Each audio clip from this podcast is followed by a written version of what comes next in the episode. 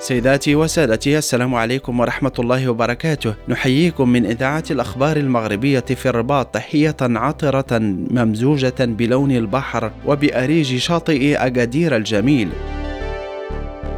يعد شاطئ أجادير واحدا من أروع الأماكن السياحية في المغرب إذ يتميز بمناخه المعتدل على مدار السنة والمساحات الخضراء الطبيعية التي تحيط به وبرماله البيضاء الناعمة النظيفة لذا يعد أيضا من أنظف الشواطئ في البلاد.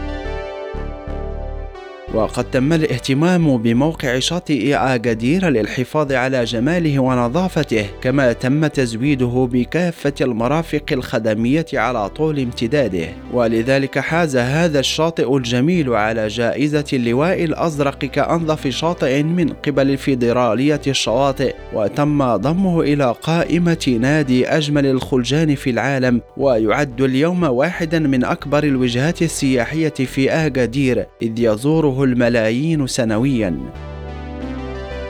وبإمكان الزائر لهذا الشاطئ الجميل القيام بتجربة رياضة السباحة المنعشة برفقة الأصحاب للحصول على المزيد من الإطارة والمتعة مع إمكانية اصطياد الأسماك.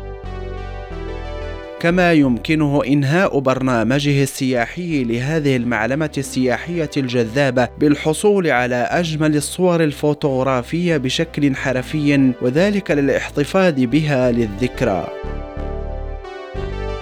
سيداتي وسادتي ختام جولتنا قدمناها لكم من إذاعة ريم في الرباط محمد وحمان يحييكم ويتمنى لكم قضاء أوقات ممتعة مع فقراتنا وبرامجنا